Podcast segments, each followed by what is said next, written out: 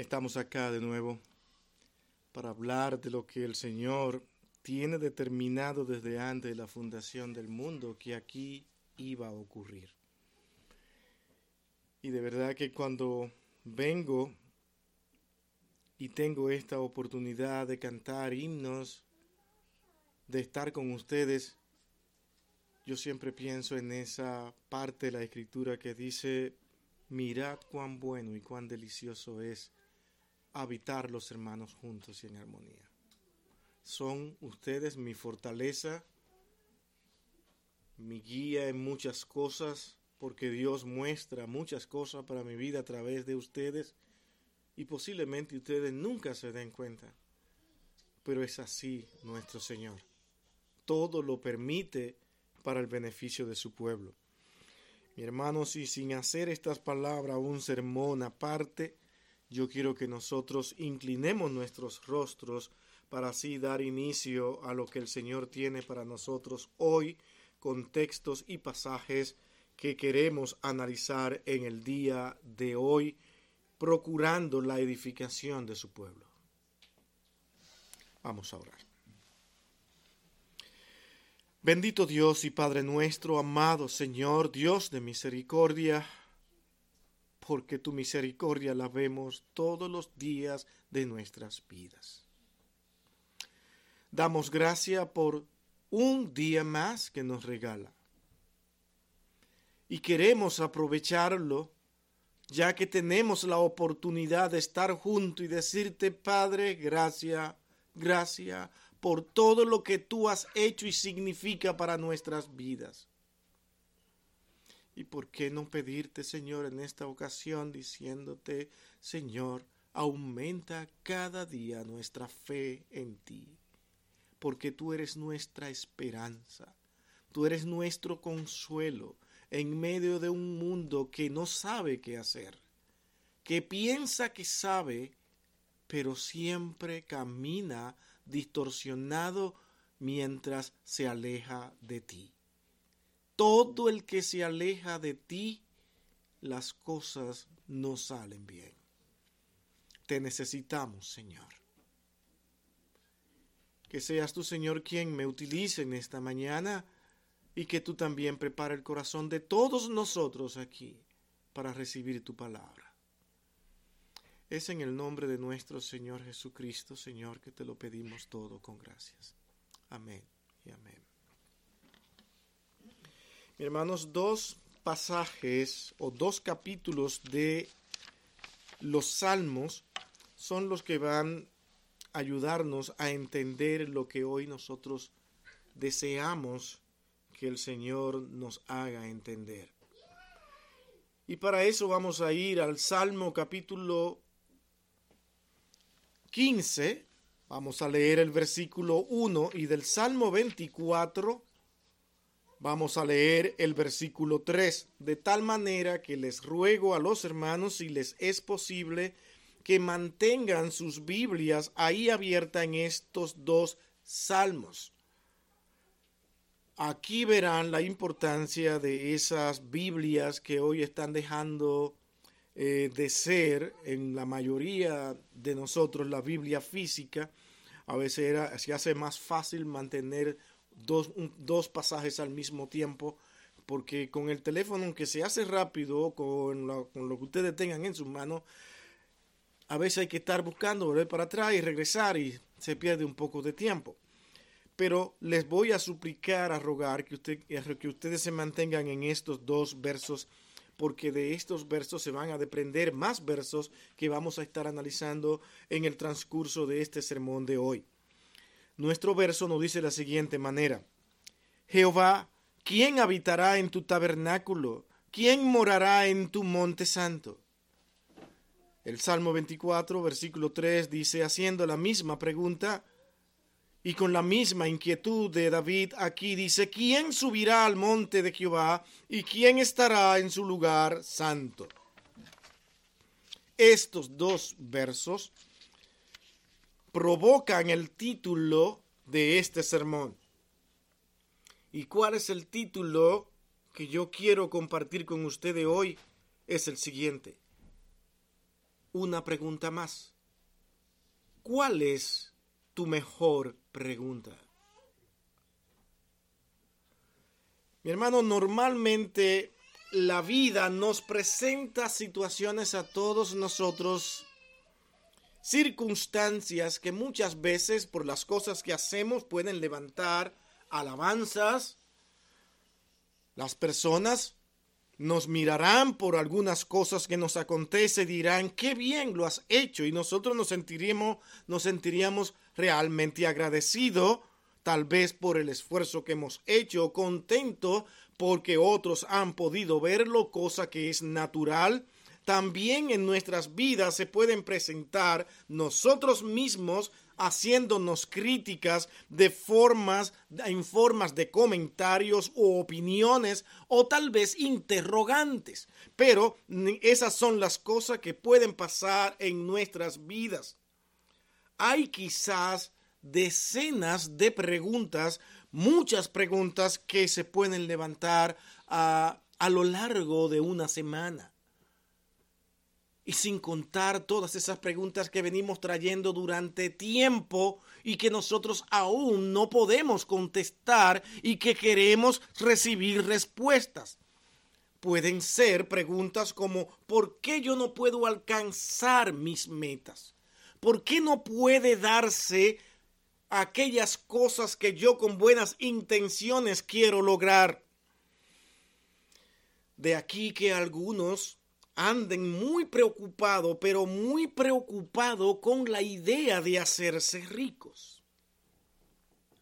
Y de hecho, hermano, ser rico no es un pecado. Poder prosperar económicamente en la vida no es un desastre ni es un alejamiento de la santidad. Es posible que personas que Dios les haya permitido tener bienes puedan servir al Señor en gran manera con los bienes que Dios le ha dado. Pero el problema aquí es otro y es el que vamos a estar mirando más adelante. Porque cuando nuestra vida, nuestro corazón, todo nuestro ser está encerrado en cosas de este mundo, porque son las que quiero lograr y eso abarca todo mi existir, vamos a caer nosotros en ansiedades, en angustias, cuando no podamos lograr lo que nosotros creímos que podíamos lograr. De tal manera que la palabra de Dios es un gran consuelo para colocarnos en el lugar correcto, ayudarnos a hacer las preguntas correctas, la mejor pregunta. Otros quizás se preocupan por mantenerse joven. Estoy joven, me veo bien, otros me lo dicen. Y mi vanidad, en el caso de una persona no creyente, con cada alabanza de ese tipo crece. Posiblemente hasta me crea superior a otros. Pero de repente comienzo a pensar que es una realidad, que un día también toda esa belleza de juventud puede desaparecer. Ah, nos preocupamos y comenzamos a hacernos pregunta ahora, pero ¿existirá algo para yo mantenerme joven? Bueno, estos jóvenes que no se quieren poner viejos nunca comienzan a pensar posiblemente en alimentarse bien, cuál es el alimento que debo de comer, qué es lo que yo debo de traer a la mesa, cómo yo puedo mantener esta piel así como la tengo hasta ahora o tal vez mejor. Bueno, las cremas pueden ayudar, sí, pero ¿cuál tipo de crema? Y ese es un sinnúmero de preguntas que tenemos en nuestras vidas. Y, y ese es nuestro existir. El caso es que encima de todo eso terminamos siendo viejos. ¿Cuándo fue que no pude controlar eso? ¿Qué pasó? Sí, me preocupé tanto, hice tanto esfuerzo para que esto no pasara. El caso es que parece ser que ahora podemos confiar en la ciencia.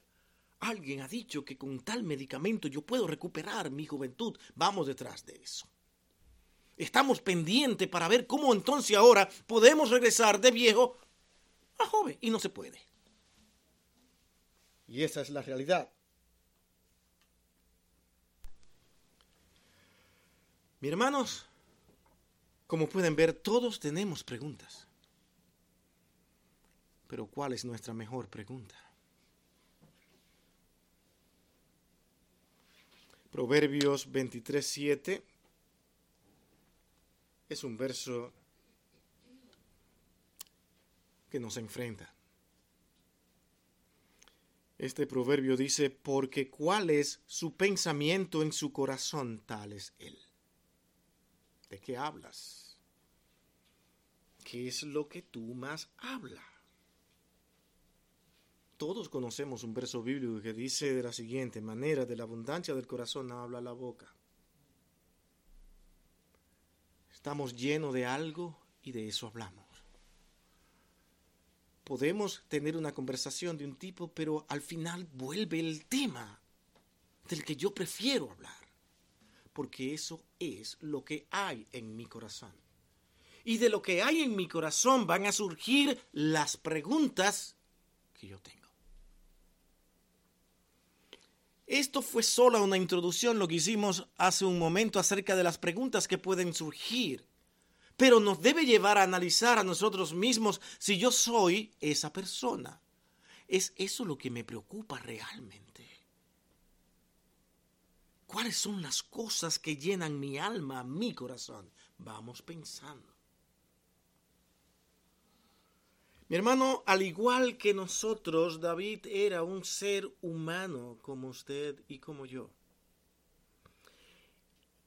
Y él tenía seguramente varias preguntas. Pero ¿qué era lo que a él en verdad más le preocupaba? ¿De qué él hablaba más? Él tenía sus interrogantes. En este día nosotros tenemos dos preguntas que podríamos nosotros resumirla en una sola pregunta acerca de lo que David hace y acerca de lo que él en verdad le interesaba cuando leemos estos dos salmos nos damos cuenta dónde estaba el corazón de David. Y todos conocemos un texto en Hechos 13, 22, cuando el Señor mismo habla acerca de David y cuando hablaba de él decía que él era un hombre conforme al corazón de Dios estaba colocado exactamente en el lugar que Dios quería que él estuviera. Él seguía siendo un pecador, le faltaba a Dios, pero su corazón estaba en un solo lugar. Señor, tú eres el centro de mi vida. Mi hermanos, cuando tenemos al Señor como el centro de nuestras vidas, muchas de las cosas que hoy nos atormentan comienzan a desaparecer. ¿Usted no me cree? Usted podría decir, bueno, pero es que David podía pensar más a menudo en Dios, era rey, lo tenía todo cubierto, entonces sí, él amaba al Señor porque no tenía las mismas necesidades que nosotros hoy tenemos. Para comenzar, hermanos, usted nunca ha sido rey, tal vez nunca ha tenido una responsabilidad tan alta como la que David tuvo que tener. Eso posiblemente con todas las cosas que tenía que hacer, calcular, meditar, le hubiesen traído tribulaciones. Pero aún así Dios dijo, es que Él es un hombre que piensa como yo quiero que piense. Piense un momentito dónde estaba David cuando Samuel fue a buscar al que posiblemente sería el rey. Se ha puesto a meditar. Meditemos un poquito. Yo sé que muchos de ustedes han analizado y han leído estos textos. Bueno, Samuel mismo se confunde cuando ve a alguno de estos hijos de Isaí y dice, wow, ese sí es el primero porque era musculoso, alto. Y el Señor le dice, Samuel, Samuelito, ese no es. Ese no es. Señor, pero ¿estás seguro? Tráigame el otro. Dice, ahora sí, a este sí es. Tampoco. Ninguno eran. Y dice, Señor, ¿y a qué vine? Bueno, queda alguien más, pero es el pastor de las ovejas. Todos decían, él es el, si no calificamos nosotros, el menos.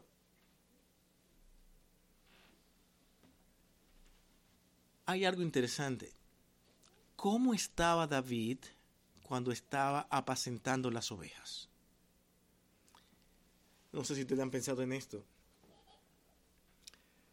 David no estaba allí sentado en una esquina, lo que me ha tocado vivir a mí, apacentar oveja. No tengo la altura ni la elegancia de mis hermanos. Aunque tengo ciertas bellezas, soy rubito, pero, pero no, todo el mundo quiere el hombre alto, fuerte. Él no estaba allí amargado, ahora aquí tirándole piedra a estas ovejas. Ay, Señor, ¿por qué tú no me llevas y me llevas? Ya no quiero vivir aquí, porque no puedo lograr nada de lo que yo realmente deseo. Mi hermano, ese no era el corazón de David. ¿Saben por qué? ¿Cómo hablaba David cuando él le tocó enfrentarse a Goliat? ¿Cómo hablaba de su trabajo? Con pasión. Yo mataba leones con mi onda. Yo venía y lo veía y cuidaba de mis ovejas. Era su pasión. Él estaba feliz en el lugar que Dios le había dado. Él entendía de que Dios le ayudaría a vencer ese león. De la misma manera, él decía, así como Dios, sin ser yo todo lo grande ni todo lo fuerte, con esta onda vencía leones, pues ¿por qué hoy no puedo vencer a Goliat? Esa era la pasión de David, no un hombre amargado por la situación que le tocó vivir. Y esa es la razón por la que Dios dice, yo quiero a ese que ustedes no lo conocen, pero que yo conozco y que tiene el corazón de Dios, porque yo no miro lo que ustedes miran. ¿Se acuerdan de ese texto?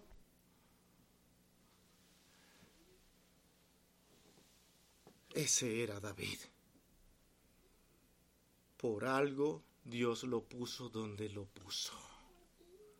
Pero aún así no entendemos y pensamos que nosotros debemos involucrarnos en alcanzar cosas y cosas de este mundo y entonces en ese afán desechamos a Dios y si nos va mal entonces volvemos a recurrir a Dios.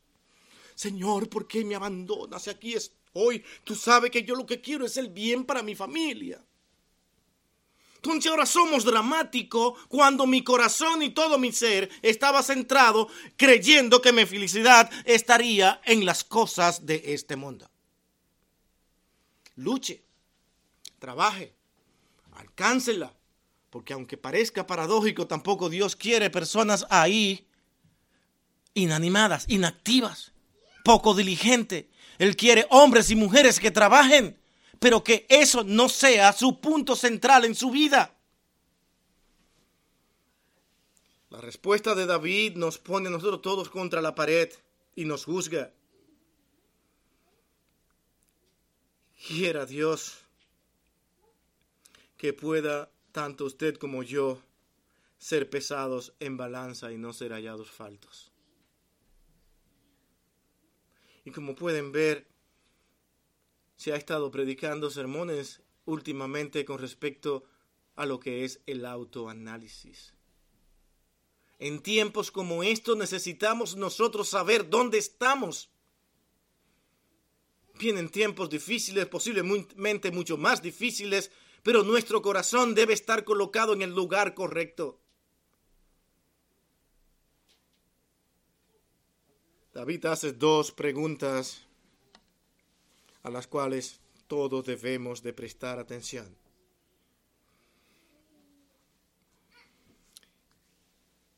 Tiene que ver más que con el buen vivir y el buen vestir.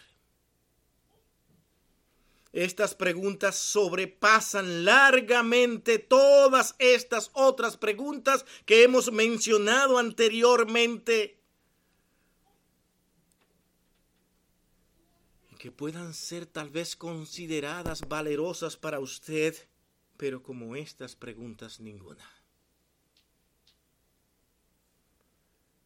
Porque estas tienen que ver con nuestro bienestar espiritual y nuestro destino eterno. Todos sabemos que por más cosas que logremos y alcancemos aquí, son efímeras, son pasajeras. Y que nosotros mismos estamos aquí por un tiempo.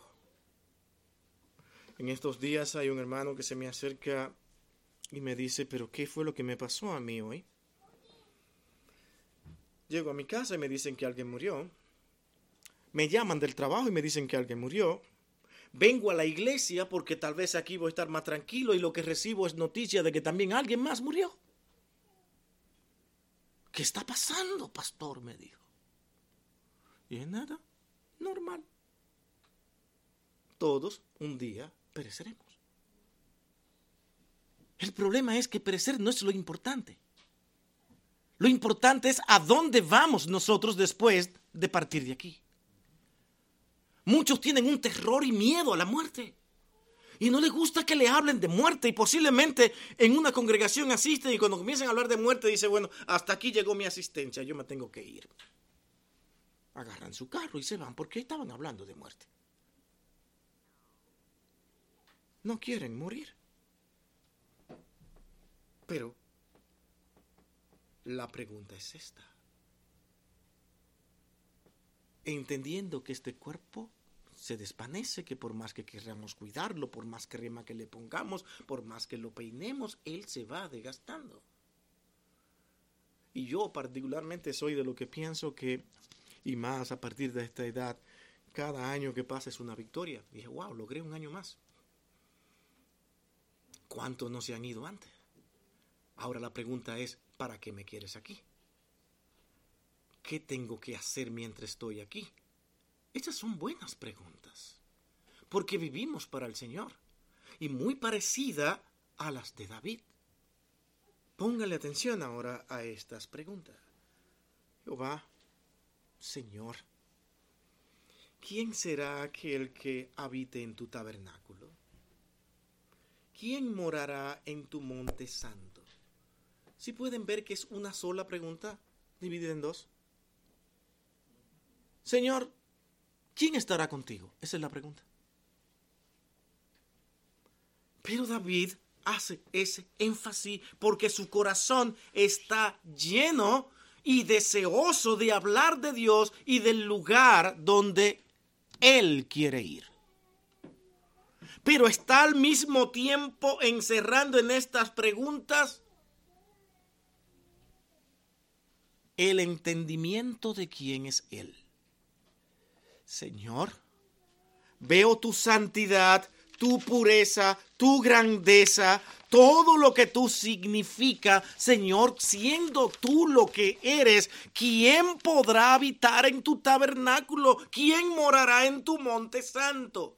Vuelve ese corazón que está igual al corazón de Dios en el Salmo 24, versículo 3, y vuelve a clamar y decir lo mismo, Señor, ¿quién subirá al monte de Jehová y quién estará en su lugar santo? Pueden ver el corazón de David. Él quería estar con el Señor. Él quería que Dios fuera el centro de su vida porque él quería vivir en la eternidad con él. Y este es el punto aquí principal.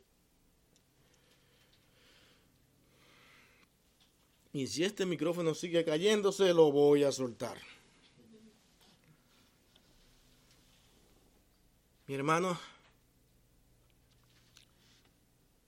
Jehová, ¿quién era Dios? Lo primero que debemos notar es que David aquí hace algo que normalmente usted debe preguntarse si lo hace. David no formula su pregunta a ningún sabio, a ningún personaje extraordinario, llámese científico, psicólogo,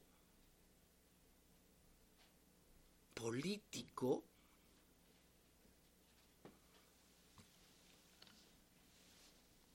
intelectual, hombres de grandes reconocimientos, sino que Él va a Dios. Y la pregunta va directamente a Dios. David va con su pregunta directamente él. ¿Y quién mejor que Dios para contestar estas preguntas? Para hablar del destino del hombre. Si nosotros hoy pudiéramos decir, Señor, pues haz esto conmigo, déjame saberlo. Te lo está diciendo hoy. Es Dios hablando. Está contigo.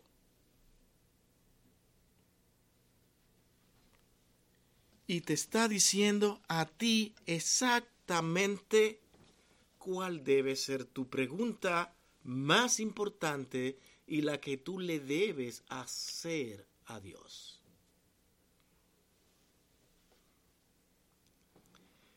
En Dios existe la sabiduría, pero sin límite, ninguno, no hay nada que lo limite. Pero no solamente existe la sabiduría, sino que en Él existe la verdad. ¿Qué es lo que pretende el hombre hoy en día? Yo tengo la razón. Y voy a demostrar que la tengo voy a ver cuántas gentes me apoyan y mientras más personas me apoyen, eso va a verificar que yo estoy en lo cierto. Necesitan ello a como de lugar que las personas lo sigan porque Él tiene la verdad, Él es que sabe lo que está diciendo. Dios no necesita de nadie para confirmar que lo que Él dice es cierto porque cada cosa que Él dice y hace se cumplen. Los hombres hacen miles de promesas que hoy parecen funcionar y mañana se destruyen. El hombre es inconstante en todos sus caminos, dice la palabra de Dios. ¿Y usted va a poner su confianza en los hombres? O como la persona que prefieren abandonar a Dios y se convierten en adoradores de los de la ciencia.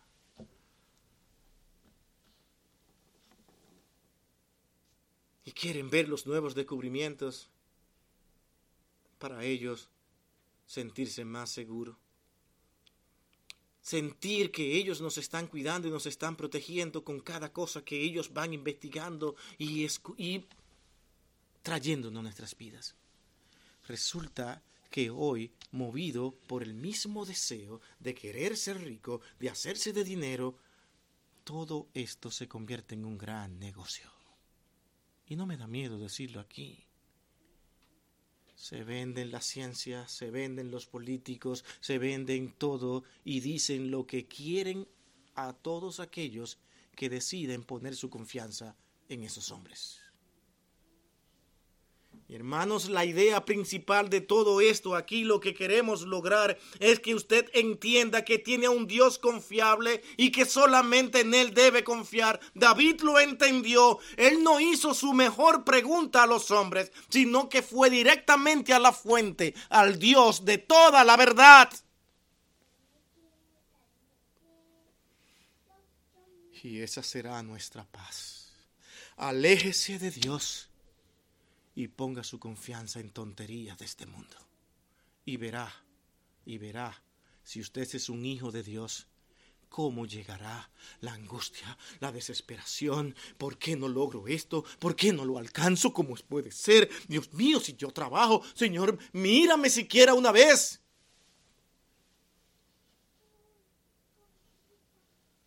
Llegamos amargados posiblemente a la iglesia. Hacemos nuestro mejor teatro para fingir que estamos alegres. Es como aquellas personas que tienen por obligación en muchos de los negocios que ser amable. Su corazón está lejos de ahí, pero hay que sonreír. ¿Sabe qué es lo que queremos lograr, mis hermanos? Y no lo podemos lograr nosotros sino esa relación que usted tiene con Dios. ¿Cuál? Eh, usted, cuando camine por la vida, usted entiende que usted tiene una esperanza mayor que cualquier cosa de este mundo. Mire hacia arriba y tenga la convicción, la seguridad que Dios nunca lo abandonará. Y que estará con usted hasta el fin de sus vidas. Volvamos a las preguntas. Y perdónenme que las repitamos, pero acuérdense, una de las cosas que yo le he dicho una y otra vez es aquí, mi hermano, a mí no me interesa traer un sermón que sea muy bien elaborado, muy bien, muy bonito y al final no entendamos nada. Me interesa que usted entienda cada punto, cada concepto, qué es lo que estamos buscando al escoger estos textos. ¿Qué es lo que el Señor quiere que nosotros entendamos como hijos suyos que somos? ¿Quién habitará y quién morará? Mi hermano, la palabra habitar es interesantísima. No sé si usted ha pensado en eso. Pero nos habla de vivir continuamente en un lugar, en una morada. Compramos una casa, entramos en ella, traemos los muebles, los trates, la comida, todo, porque ahí nos vamos a quedar. Ahí vamos a vivir. Tratemos, tratamos de que esté limpia, agradable, cómoda, lo mejor que se pueda, sea cual sea la casa, pero queremos estar en ese lugar. Pero una cosa es encontrar un lugar agradable para nosotros aquí porque Dios no nos ha permitido y otra cosa es pensar en el lugar más agradable del mundo, que es aquel lugar donde está Dios. David lo tenía todo a su alrededor. Vivía en un palacio. Y tal vez esta pregunta le llega y le dice, Señor, así vivo pero, ¿quién será aquel que viva en ese lugar tuyo? ¿Quién será? Como dice el Salmo 23.6, ese no lo puse. Dice, ciertamente el bien y la misericordia me seguirán todos los días de mi vida y en la casa de Jehová moraré por largos días. Esta expresión largos días significa eternidad, sin fin. Días que parecen no terminar, no terminarán. En la casa de Jehová yo moraré por largos días. ¿Cómo es posible que David dijera esto? Porque él estaba seguro que su Dios lo había llamado a servirle y a colocarlo en el lugar que él estaba y su anhelo y su deseo era vivir para él y lo demostraba diariamente.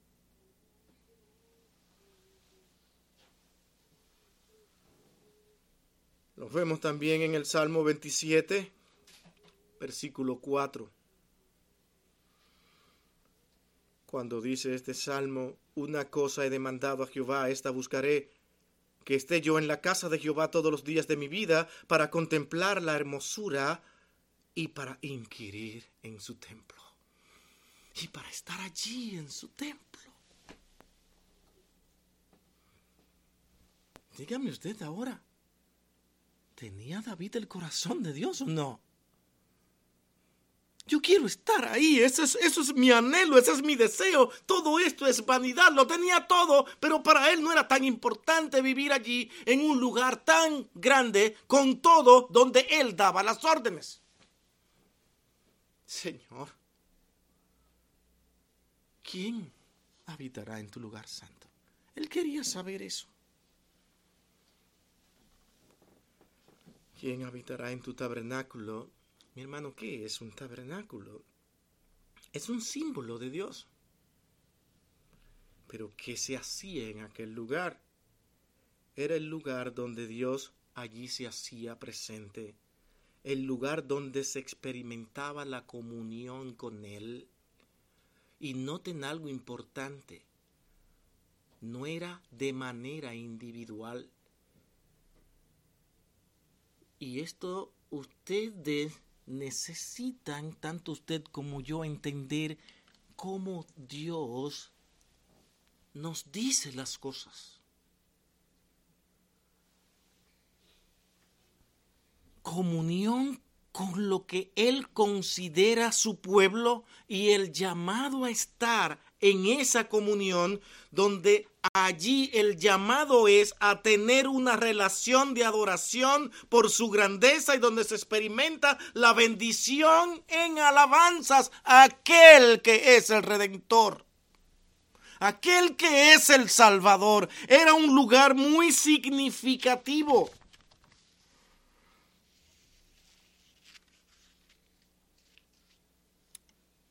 Ese era ese tabernáculo.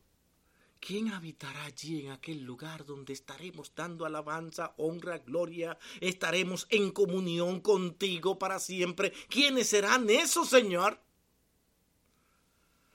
Cuando la Biblia nos habla de Santo Monte, ahora aquí se refiere al lugar también donde está Dios.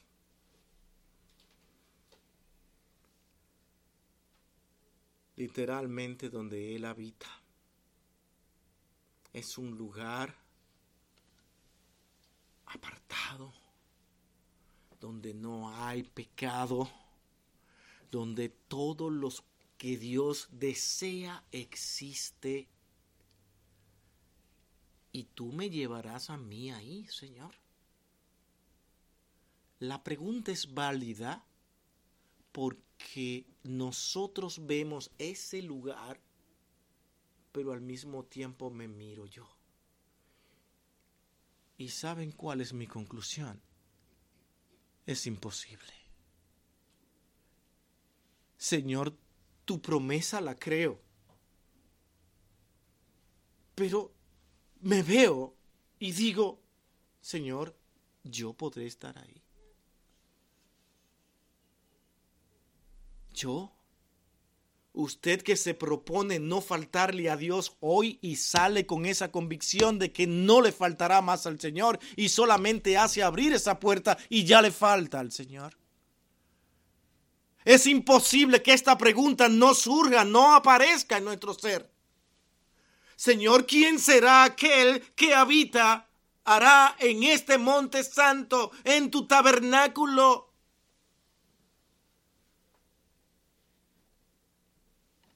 El Salmo 34.3 que dice, Con mi voz yo clamé a Jehová y él me respondió desde su monte santo. Es clamar al Señor porque Él está ahí en un lugar santo. Es en voz de súplica porque solamente Él tiene la solución de todo. En el antiguo pacto este monte santo era representado en la tierra por Jerusalén, será su pueblo. Pero hoy es representado por la iglesia, de hombres y mujeres salvados por gracia sin importar ningún tipo de raza.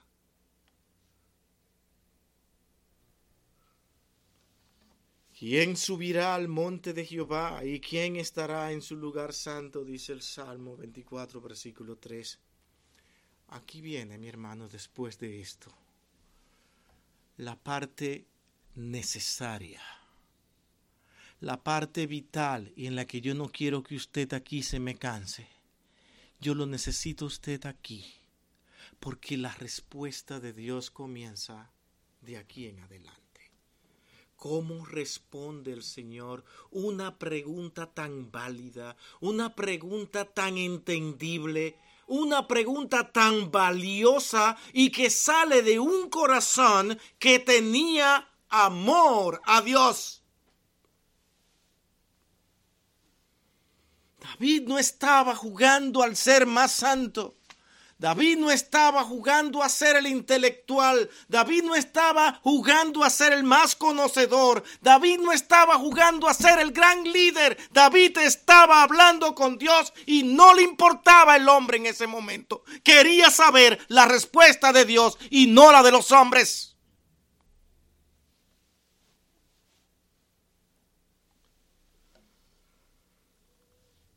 Primero tenemos que entender que la respuesta dada a David y a nosotros no es una fórmula para subir al Monte Santo. No es primer paso.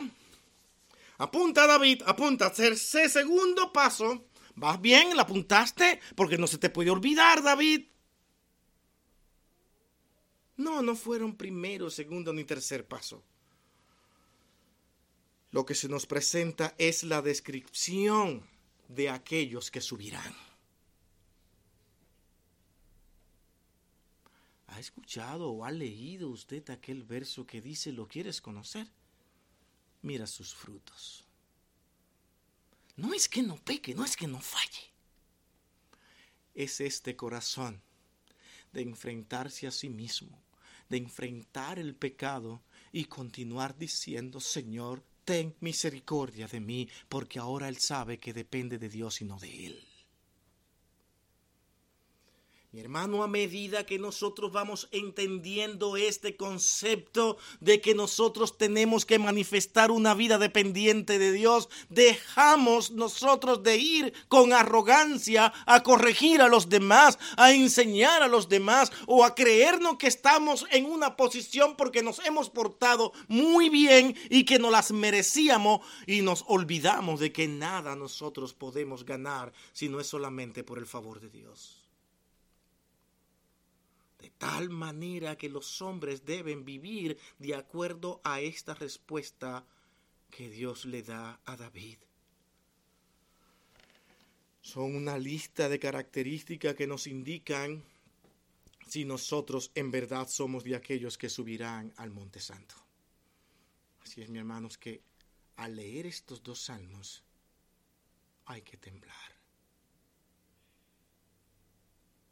Porque lo está diciendo aquel Dios que habita en un monte santo, santo, santo, puro. Y que tiene una conversación con un hombre que vive en un mundo de pecado y que necesita la redención, la gracia y la misericordia de Dios. Es con él que está hablando. Dios se baja para hablar. ¿Por qué? Por amor y le dice, estos son lo que serán, lo que estarán conmigo como mi pueblo. Noten el versículo 2 del capítulo 15. Capítulo 15, versículo 2 dice, el que anda en integridad y justicia y habla verdad en su corazón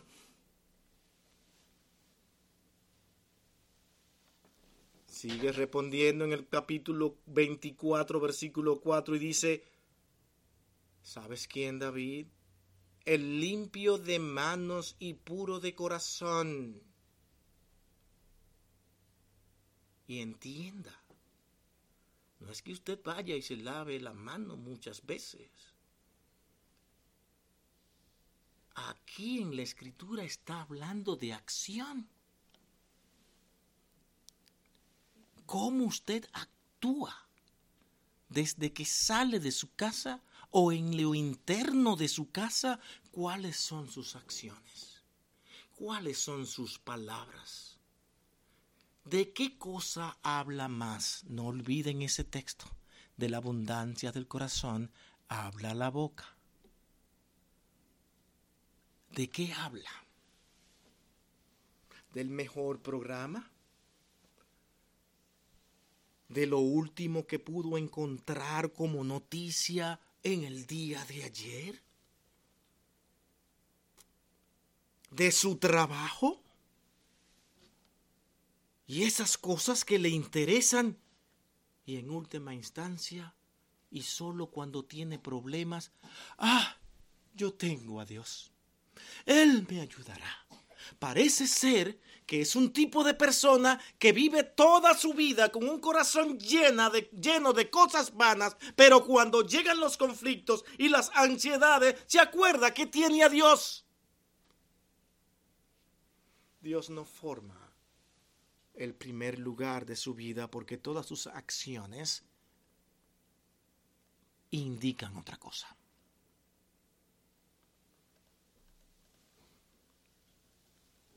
El que no ha elevado su alma a cosas vanas. Este limpio de mano nos habla de los que obran correctamente. Esos son aquellos que andan con integridad y hacen justicia.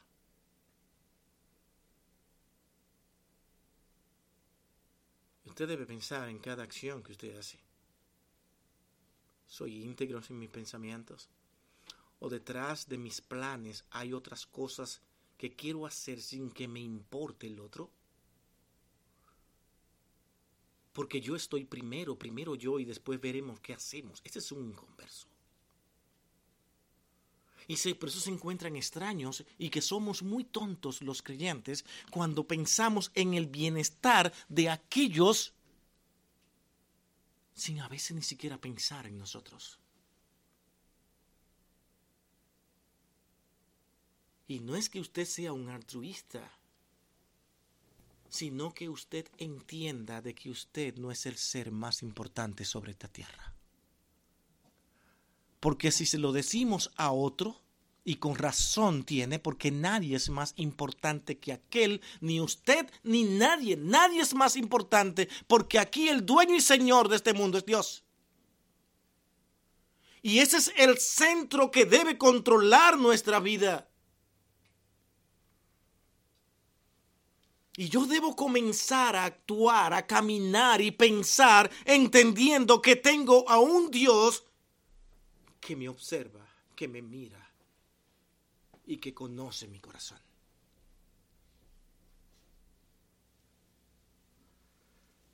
El andar del cristiano es distinto al mundo, como predicaba nuestro hermano Luis Fernando el domingo.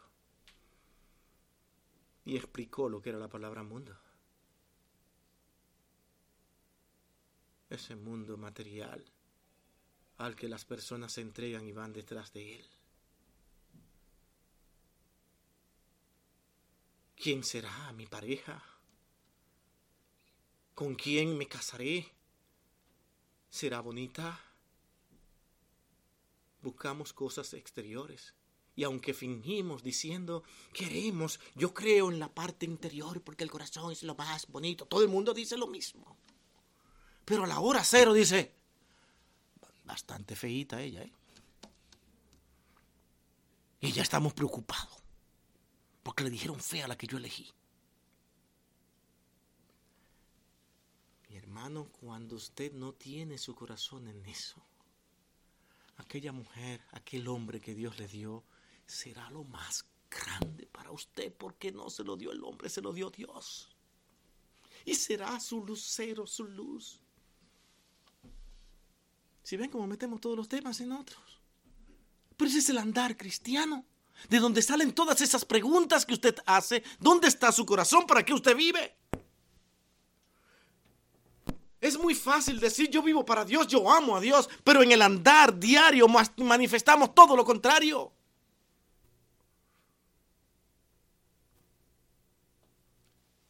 No hace falta ver un programa como nos convertimos en jueces y ver cómo son las personas y comenzar a buscarle falta allí cómo habla, cómo piensa, cómo dice. No estamos pensando en el ser humano con todos sus defectos y, y, diciendo, Señor, este hombre necesita a Dios, esta mujer necesita a Dios. No, lo que más nos interesa es ver cómo se peinó, cómo camina, qué ropa vistió, que y todas estas cosas, porque nosotros estamos ahí. Esa es nuestra mente, ese es nuestro pensar.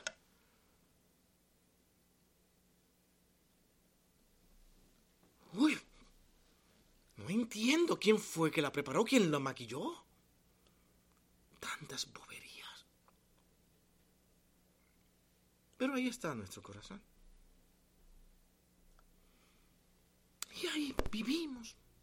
Pasó un día, volvió el otro, volvió el otro, y ¿dónde nos encuentran? En el mismo lugar. Y a Dios, oh, no, no, no, ahí sí no, estás hablando de cosas serias, es del Señor, es de Dios. Pero que tanto tú practicas lo que Él dice que debe practicar. Por eso no les gustan las iglesias que les digan tenemos que vivir en santidad.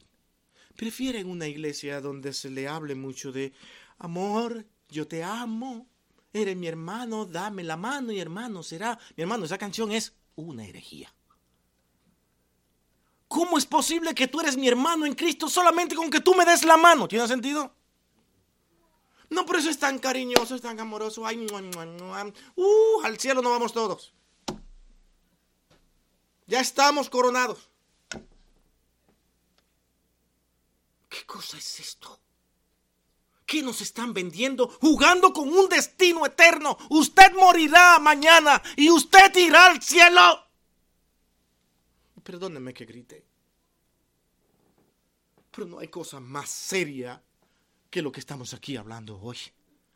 Usted desperdicia cada segundo, cada minuto que Dios le da, se lo regala. Es un regalo, un segundo solo es un regalo que Dios le da para que piense en cuál será la eternidad. David tenía el corazón de Dios y su pregunta fue la más valiosa. Señor, yo habitaré en tu tabernáculo, estaré ahí. ¿Quiénes seremos, Señor? Déjame saber. Él lo está contestando aquí ahora.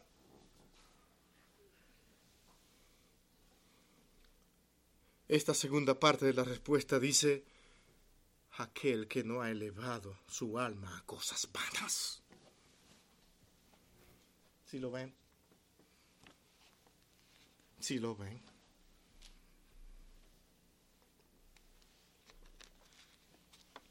Alma mía, muchos bienes tienes para muchos días.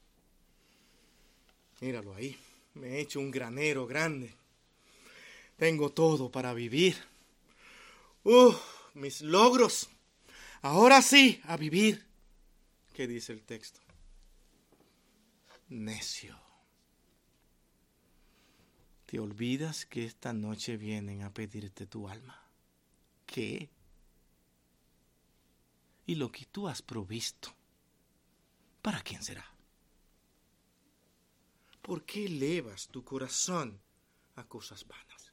Bueno, una evidencia de aquellos que estarán en el Monte Santo son aquellos que su corazón no está puesto en nada de este mundo. Los quiere, lo disfruta cuando lo tiene. Yo soy uno de los extraños que tal vez parece paradójico. Yo me compro un vehículo y yo estoy enseñándoselo a todo el mundo. Unos zapatos y que lo vean. Y lo disfruto. Ah, no. Incluso es tan extraño que si me recorto quiero que todo el mundo lo sepa. Ya me recorté. Porque no puede ser que eso pase desapercibido. Pero mi hermano, esa no es mi vida. Disfrute lo que tiene, cóselo. Si, si, se fijan que la vida cristiana no es amargada, Dios no permite tener cosas, es para que las disfrutemos. Nos dio la fuerza para que las trabajemos, las trabajamos, nos los ganamos, disfrutémosla. Hay personas que usted le pregunta, porque usted se pudo comprar tal vez un artículo más caro que el del otro, y cuando alguien le pregunta, ay, porque la gente somos así de curiosos. Ah, ¿y, cuánto te costó? Eh, bueno, bueno, el precio no importa, el precio no importa, porque tú entiendes, pero tiene miedo decirlo. ¿Sabes qué? ¿Sabe qué le recomiendo? Dígalo. A eso me costó a mí 600 dólares.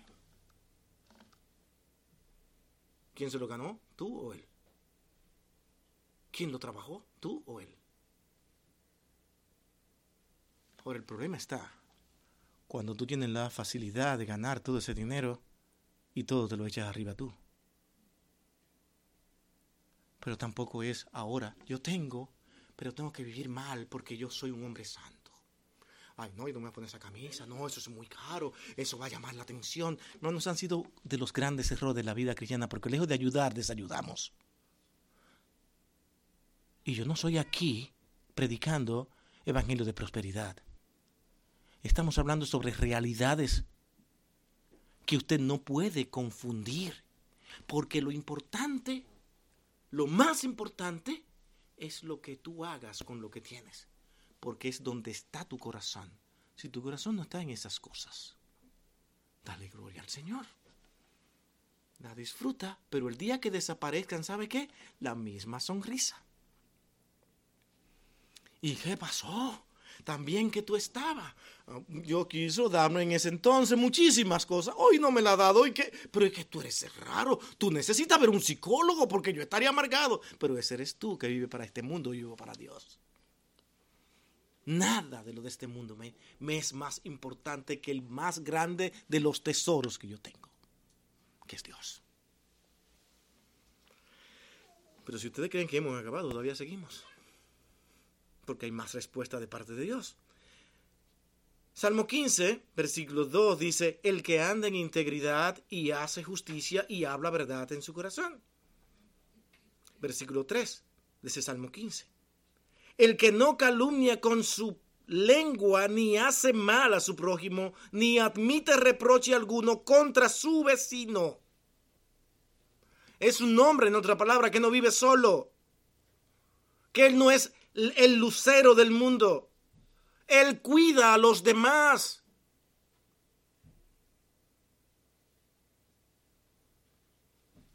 El Salmo 24, 4 dice, ni jurado con engaño, él recibirá bendición de Jehová y justicia de Dios de salvación.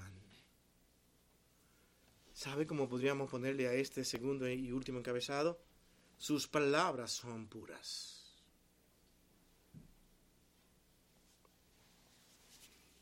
pureza de palabra y puede presentar sus palabras ante Dios. Lo que sale de esa boca es puro. No palabras corrompidas, no palabras dañadas por las mentalidades de este mundo, palabras que en verdad cuando salen edifican y me llevan al cielo y a mirar al Señor. Cuando de mi boca salen palabras que lejos de glorificar al Señor, eh, indignifican su nombre, si vale esa palabra, es una evidencia de una persona que no estará en ese lugar santo, no estará. Por más que lo crea, no estará. Porque todos los días Dios me mira y ve mi andar y mi hablar. Si ve cómo el Señor va respondiendo, camina, haz lo correcto. Ahora no solamente camina y aparentes que vas en lo recto, no, háblalo. Déjalo ver. Y esto debe ser con palabras verdaderas, no con mentiras. ¿Cuántas veces hemos repetido esto acá? Y ya me tiene cansado con lo mismo. Volvemos lo mismo y lo mismo. Pero es que la palabra una y otra vez lo repite y en varias partes. Quiere hombres que hablen verdad, transformados por Dios, que no se den al engaño ni a la mentira. Hermano, yo no creo que existan cristianos mentirosos. Y usted estará pensando muchísimas cosas aquí ahora. Muchas veces las personas se enfocan en lo que es la idolatría, la fornicación y la hechicería, pero olvidan la mentira. Noten este texto de Apocalipsis. Apocalipsis 21, 18. Está ahí en su pantalla. Pero noten esto. Pero los cobardes, los abominables, los homicidas, los fornicarios y hechiceros, los idólatras y sabe qué, noten cómo concluye. Y todos los mentirosos tendrán su parte donde? En el lago que arde con fuego y azufre que es la muerte segunda. Noten esta parte conclusiva. Él concluye diciendo y todos los mentirosos, aludiendo a que todo lo que practican las cosas anteriores lo hacen bajo mentira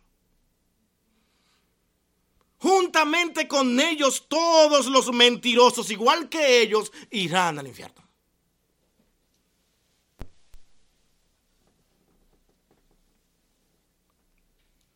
No se puede ser un incrédulo sin mentir.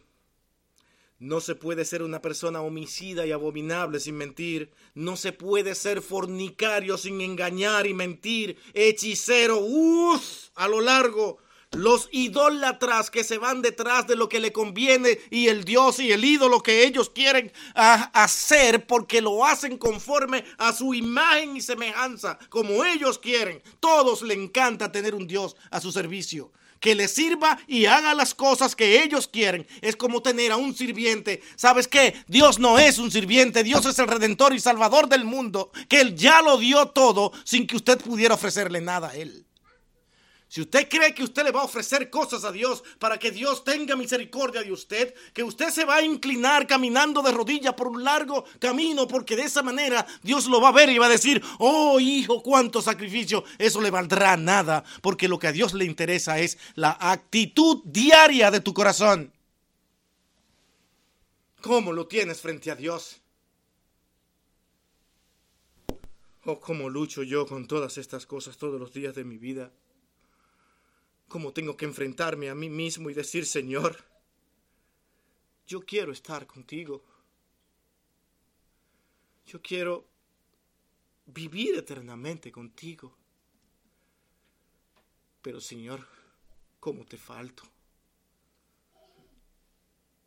Yo necesito que tú seas mi Salvador. Y sé que tendrás que hacerlo por misericordia porque yo no puedo. No soy aquel que justifico mis malas acciones. No soy aquel que creo que por cosas que yo haga voy a convencer a Dios. Y de que ya yo hice buenas obras hoy y ya por eso tengo gran parte del cielo ganada. Ahora, como hice tantas cosas buenas, ya ahora yo puedo hacer otras cosas que son malas, porque ya yo tengo algo acumulado. Es como si usted estuviera yendo acumulando y acumulando cosas allí en una canasta y ya eso bueno, me sacaron unas cuantas monedas ahí porque me porté mal, tengo menos, pero mañana le echo más para seguir bien con Dios. No, usted nunca puede llenar la canasta y rebosarla de cosas buenas. Y Dios dirá, ¿sabe qué? Como dice Isaías, todo eso, todo eso que tenga esa canasta, para mí, ¿sabe qué? Es como trapo de inmundicia. Nada me satisface.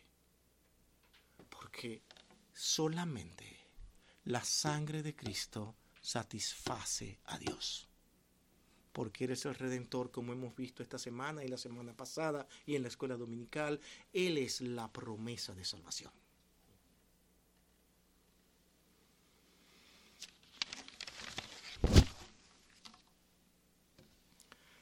Aquel cuyos ojos el vil es menospreciado, pero honra a los que le temen a Jehová el que aún jurando en daño suyo, no por eso él cambia. Si ve, no importa lo que pueda pasarme a mí, yo continúo adelante buscando que mi corazón esté en el lugar correcto.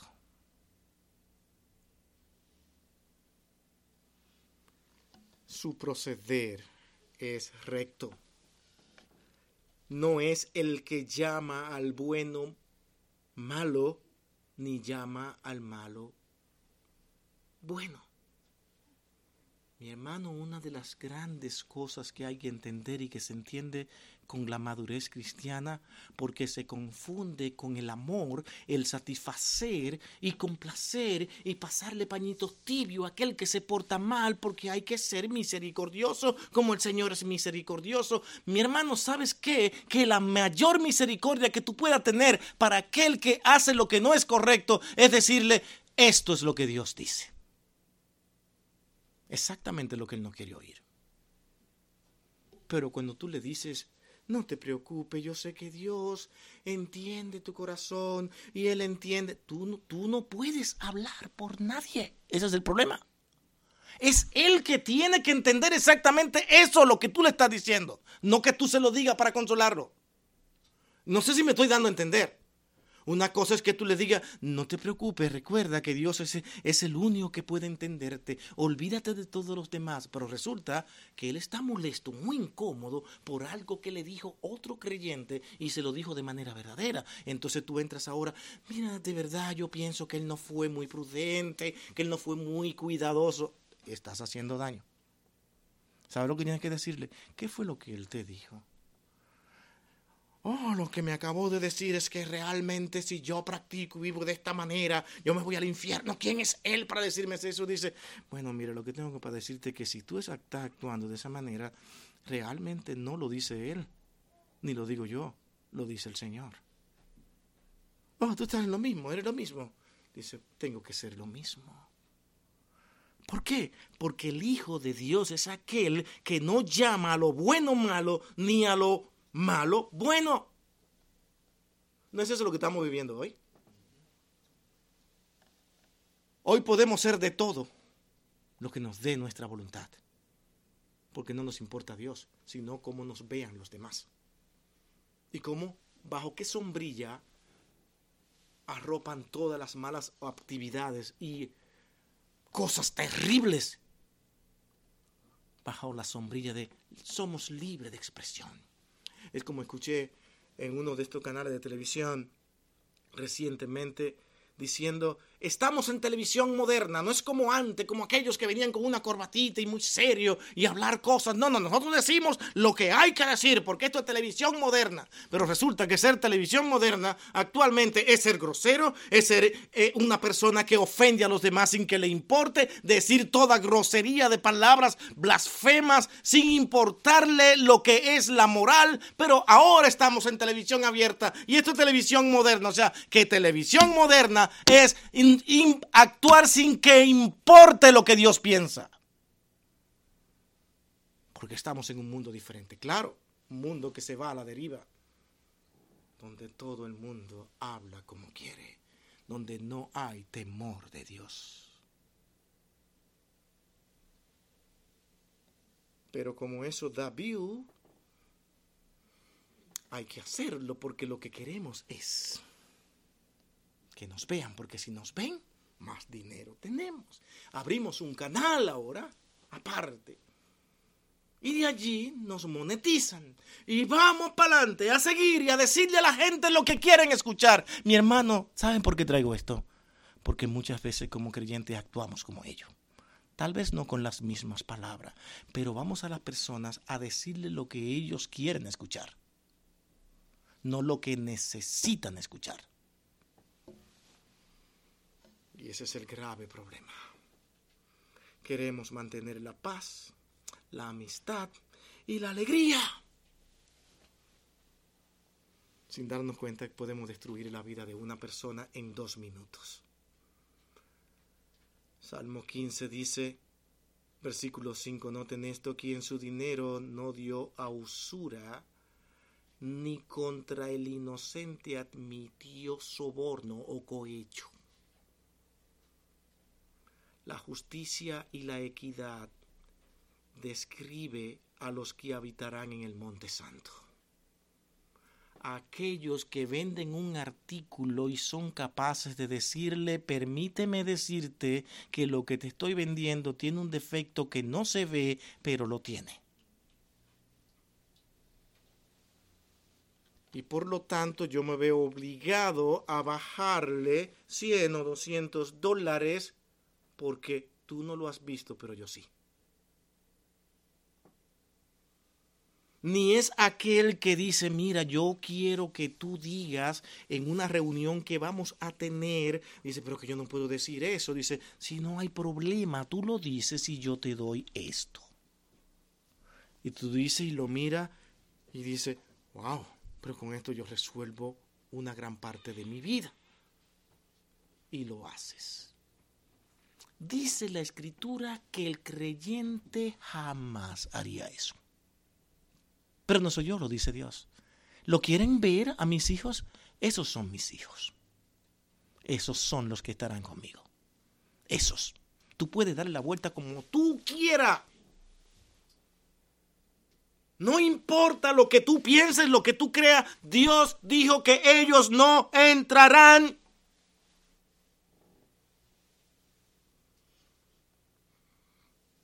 No hay cristianos injustos ni pillos. Los cristianos no favorecen al culpable ni admiten soborno ni cohecho contra el inocente. Eso es un hijo de Dios. De tal manera que mi invitación es a leer, leer y releer estos dos salmos para que usted vea lo que Dios dice acerca de aquellos que estarán con Él un día. ¿Estará usted con el Señor? Por eso dice el Salmo, el que hace estas cosas jamás resbalará. Tendrá firmeza, porque su corazón estará en el lugar correcto. Salmo 24, versículo 6 dice, tal es la generación de los que le buscan, así son sus hijos de los que buscan el rostro de Dios de Jacob. Esos son mis hijos, esos son los que estarán conmigo un día, mañana, no sabemos cuándo, pero estarán conmigo. Yo me he hecho ese pueblo. Mi hermano, nosotros ahora, terminando, tengo que decir esto aquí. Nosotros no somos seres individuales que caminamos como muchas veces creemos. Sí, Dios nos ha dado dones para que nosotros funcionemos. ¿Pero para qué? Para edificar la iglesia, porque Dios nos ve a todos como un cuerpo.